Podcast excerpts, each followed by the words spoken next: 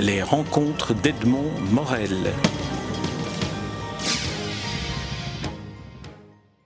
Catherine d'Outremont, je suis très heureux de, vous recevoir au, micro d'Espace Livre pour la publication de votre dernier roman en date, Monumentum Pro Gesualdo, un roman qui est paru aux éditions Avant-Propos. Alors, avant de parler de ce roman-là, j'aimerais que, vous nous racontiez un peu euh, qui vous êtes euh, dans votre petite biographie en quatrième de couverture. On lit que euh, vous êtes dans l'écriture, dans la musique, dans la peinture que vous avez publié trois, trois, trois romans déjà. Alors, est, si vous deviez vous présenter, faire votre pitch Merci d'abord de me recevoir, c'est gentil. Et voilà, me présenter, euh, je, suis quelqu'un d'assez fort autodidacte au départ. Euh, j'ai fait des études d'art, plutôt de peinture et de régent d'art en dessin ces choses-là, mais j'étais pas du tout portée à l'écriture. Surtout que j'ai fait mes études d'humanité en Espagne. Donc voilà, j'ai cette langue-là en plus. Et euh, mais avec le temps, euh, je sais pas, la peinture ne me donnait pas le, le, la moyenne, le moyen de m'exprimer comme je voulais. Et petit à petit, je me suis mis à l'écriture et l'arrivée de l'ordinateur m'a sauvée parce que avant, j'avais très peur des fautes d'orthographe. J'en fais encore, ceci dit. Mais ça, c'est peut-être parce que vous avez fait des humanités en espagnol. Donc, euh, peut ça m'a donné une, assurance. Et puis, un jour, j'ai eu envie de raconter une histoire. Et c'était l'histoire de Pic de la Mirandole. Ça a été le début de mon aventure en écriture. Avant, j'avais écrit des petits articles, des petites choses, euh, mais rien de très. Des petites nouvelles aussi, oui. J'avais participé à la, à la fureur de lire et ces choses-là. Et puis vous êtes aussi une contributrice de la revue Marginale. Voilà, parce que ça j'aime beaucoup, ça me donne une, une, incitation à écrire. Et en fait, euh, c'est comme en peinture, l'écriture, ça doit se, se, cultiver, sinon on perd la main. On, a du mal à se remettre si on n'écrit pas assez souvent. Et qu'en est-il de, de, la musique? Parce que vous avez parlé de peinture. Alors, la musique, ça c'est quelque chose de beaucoup plus récent. J'ai toujours eu envie de chanter, donc je suis entrée dans une chorale.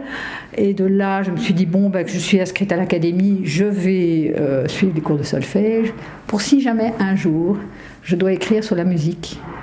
Et, puis j'ai suivi des cours de chant, chorale et ces choses-là. Et voilà, le jour est venu, un jour, j'ai dû écrire ce roman, parce qu'en fait, quelqu'un me l'a demandé d'écrire sur Gesualdo. C'était pas au départ mon idée. ce roman, on va d'abord s'arrêter sur le, sur le titre, dont vous savez qu'il ne me semble pas être l'élément le plus, le plus efficace du, livre et qu'il ne reflète pas euh, ce, qu'est finalement le, le, très beau roman que vous avez écrit. Monumentum pro Gesualdo, on va aller mot à mot. Monumentum, alors, monumentum, c'est simplement pour un, en fait, un, monument. Ça vient de mnemeium. Je crois que c'est comme ça qu'on prononce en grec. Enfin, c'est pour rappeler quelque chose. Un monument, ça rappelle. Et donc ici, c'est simplement pour rappeler. Euh, Igor Stravinsky a écrit une œuvre après son passage à Naples qui s'appelait Monumentum pro Gesualdo.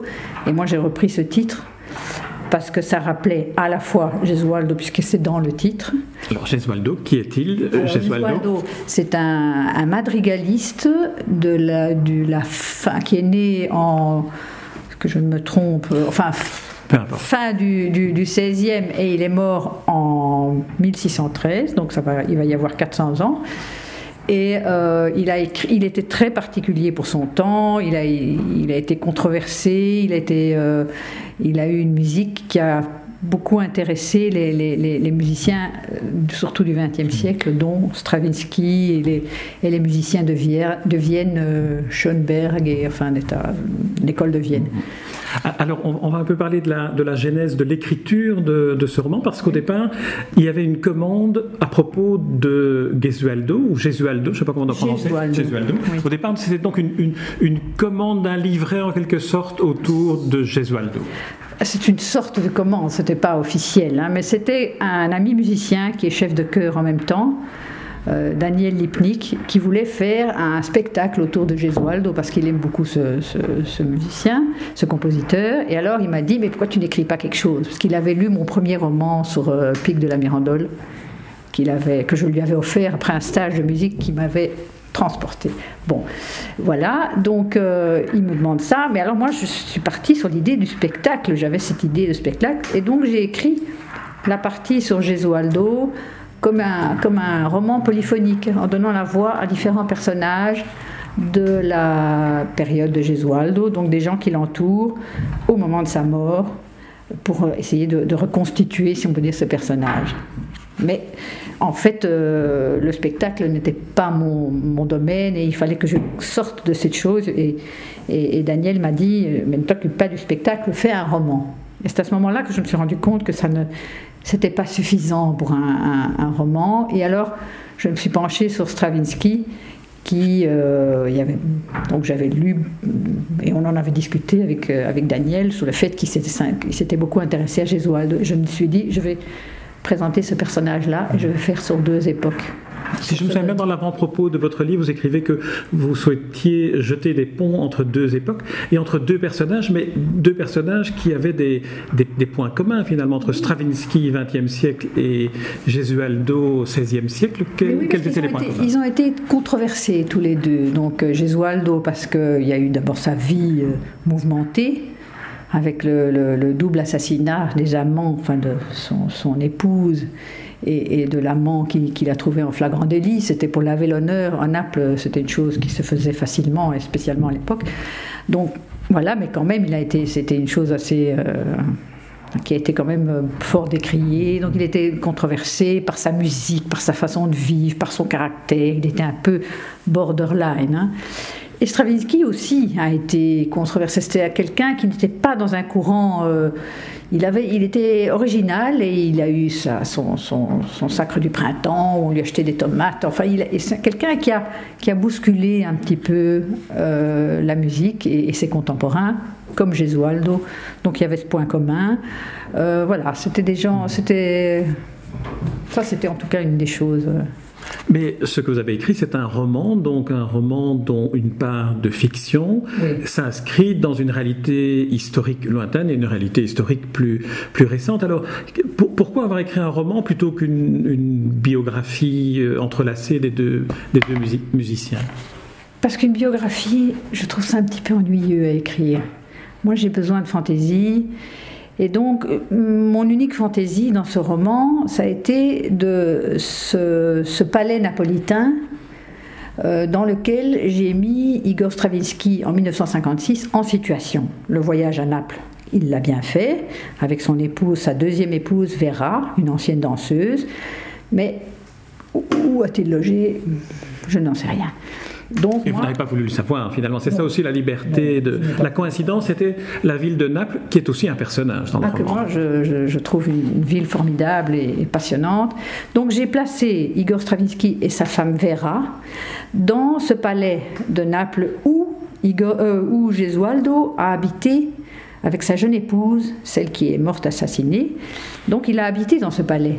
Alors, ce palais, d'ailleurs, est devenu maintenant euh, une partie, un étage est un hôtel dans lequel j'ai logé. Mais donc moi j'ai pour, un hôtel, ça n'aurait peut-être pas donné beaucoup de côté romancé. Alors ce palais a quelque chose de plus. Il a un siècle plus tard il, a, il y a un personnage napolitain qui d'ailleurs euh, les Napolitains euh, en ont un petit peu peur. C'est le prince de San Severo, Raimondo di Sangro. C'était le, palais appartenait à la famille di Sangro qu'il avait loué à la famille euh, de Gesualdo. Donc un, siècle et demi après, ce fameux Raimondo di Sangro qui est connu à Naples comme un peu un peu sorcier, mais en même temps un inventeur, quelqu'un qui a écrit. Il était, il était euh, écrivain, il était politicien, il était savant, il était un peu alchimiste sur les bords, il était, enfin, euh, voilà. Et là, on est à quel siècle? Là, on est au, siècle de Gesualdo. 18, à 18 Là, on est au 18e. Donc, il y avait ces trois choses que j'ai voulu, j'ai voulu les, les, les, mettre ensemble. Je ne pouvais pas laisser tomber Raymond Di Sangro, c'était, c'était trop passionnant pour une romancière. Donc, je, lui ai inventé un, descendant qui reçoit euh, Stravinsky chez lui. Voilà. C'est ça. Et il est en situation, donc, dans ce palais, euh, avec le descendant de Raymond de Alors, même si, la fiction permet beaucoup de fantaisie, elle permet aussi peut-être, et là je demande si, si, en réagissant à cette proposition vous y adhérez ou pas, elle permet aussi finalement peut-être d'aller plus loin dans la connaissance ou l'intuition de ce que sont des personnalités comme Stravinsky. Oui, certainement, parce qu'elle permet de. C'est peut-être un peu. Il faut oser le faire, mais entrer un petit peu, essayer d'entrer dans, ce qu'il peut ressentir à l'époque. C'est un vieil homme à cette époque-là, c'est pas le Stravinsky de sa jeunesse, c'est vraiment un vieil homme qui est. Euh, a des. des, des, comment on dit ça Enfin, il, est, bon, il voit la mort approcher lentement, parce qu'il a 74 ans et il, est quand même euh, préoccupé par, par l'au-delà, par, par, la religion. D'ailleurs, il, revient à, des, à, de la musique beaucoup plus euh, religieuse. Il a écrit plusieurs œuvres religieuses. Canticum Sacrum, mais enfin il y en, avait, il y en a d'autres, à cette période de sa vie. Donc il est préoccupé par quelque chose de, de, plus, de plus métaphysique. Mmh. Et, donc euh, j'ai essayé d'entrer dans, dans cet aspect-là parce que bon, moi, le côté euh, métaphysique, philosophique euh, est quelque chose qui me, parle, enfin qui me préoccupe. Donc j'ai plus de facilité d'entrer dans ce genre de choses-là que dans, je ne sais pas si ça a été euh, la politique ou autre. Oui, non, bien sûr. En plus, je veux dire, cela, cela se marie bien avec le personnage. Il ne faut pas que ceux qui nous écoutent et qui n'ont pas encore lu votre livre pensent qu'on entre dans un livre philosophique. Non, c'est vraiment intégré à la personnalité telle que, telle que vous la reconstituez d'Igor Stravinsky. À cette époque-là, nous sommes en 1956, à la fin de sa vie, et il compose le Monumentum, si je me souviens bien, des notes en 1960. Voilà, il est présenté à, à Venise, au Palais des Doges en 1960. Exactement. Venise, qui est la ville où il mourra d'ailleurs. Euh, non, il ne mourra pas à Venise, mais il y sera enterré ah parce qu'en fait, euh, comme il, est, il a quitté la Russie dans sa jeunesse, c'est un, grand, un grand compositeur russe. Et il est parti, il a, vécu en Suisse une partie du temps, et puis il est parti, à la, après la mort de sa première épouse, il est parti, au, il a habité Hollywood, je crois, et New York. Et quand il est mort, la Russie a voulu le récupérer. Mais en pleine guerre froide, c'était un petit peu les États-Unis, enfin, on ne savait pas très bien comment régler le problème. Alors diplomatiquement, on a proposé de l'enterrer à Venise, qui était sa ville d'élection, où sa, sa, sa, seconde épouse Vera l'a rejointe plus tard.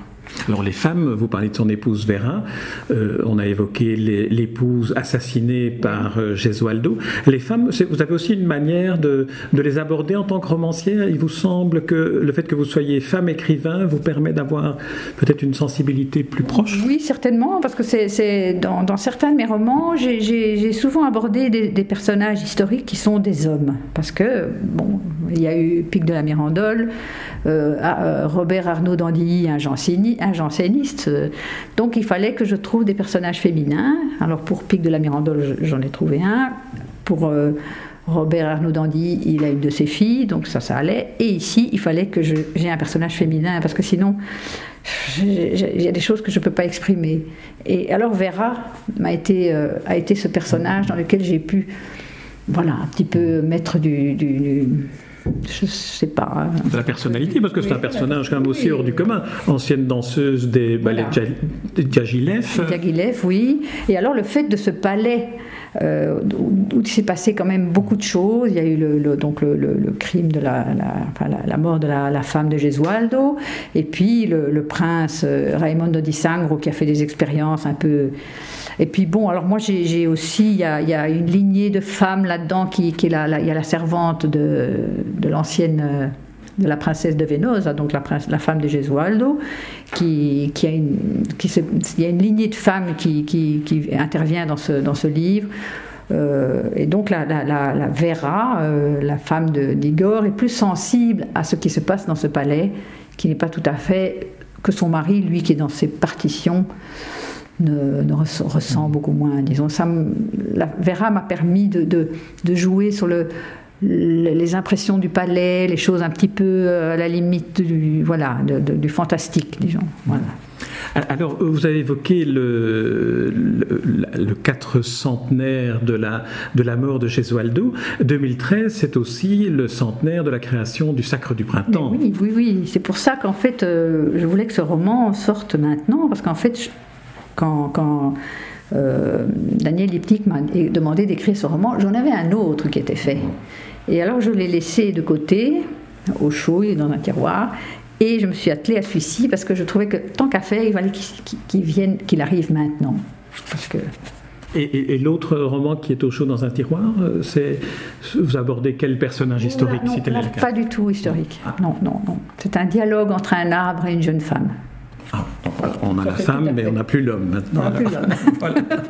Alors, un dernier mot peut-être avant de clôturer cet entretien sur l'éditeur, la maison d'édition avant-propos. Euh, j'ai cru lire dans un, des, dans un des documents que c'est d'une certaine manière l'éditeur qui vous avait incité, Hervé Gérard, qui vous a incité à entrelacer les deux récits. C'est vrai. Moi, j'avais fait euh, l'histoire de, de Stravinsky et alors il y avait un livre qui était offert à Vera et qui était l'histoire de, Gesualdo. Mais ça coupait et l'éditeur a eu une très bonne, un très bon jugement. Il m'a dit ça, ça laisse le, lecteur sur sa faim. Après, on, ne retrouve plus Stravinsky, on se passe d'une histoire à l'autre. Alors que comme ça, et en plus j'ai pu à ce moment-là faire vraiment les mettre en, essayant d'avoir des rapports par, par exemple dans ce qui est dit ou dans ce qui se passe dans les deux époques. Donc vraiment qu'il y ait un lien entre les deux époques. Euh, voilà. Très bien. Catherine Doutremont, je vous remercie pour cet entretien. et puis euh, pour ce, roman que, j'ai beaucoup aimé lire parce qu'il se lit, il se lit vraiment euh, avec beaucoup de, bonheur dans, le style, dans la manière dont, vous avez euh, utilisé les, différentes époques et ces personnalités très différentes que sont Gesualdo et Igor Stravinsky. Je rappelle le titre Monumentum pro Gesualdo, le titre d'une œuvre de Stravinsky consacrée à ce musicien du 16 siècle, dont vous racontez les, histoires entrelacées avec ce troisième personnage euh, qui est la ville de Naples, et peut-être aussi à la fin la ville de Venise que vous racontez très très bien. Merci Catherine Doutremont. Je rappelle que votre roman est paru aux éditions Avant Propos. Merci, merci beaucoup. Les rencontres d'Edmond Morel.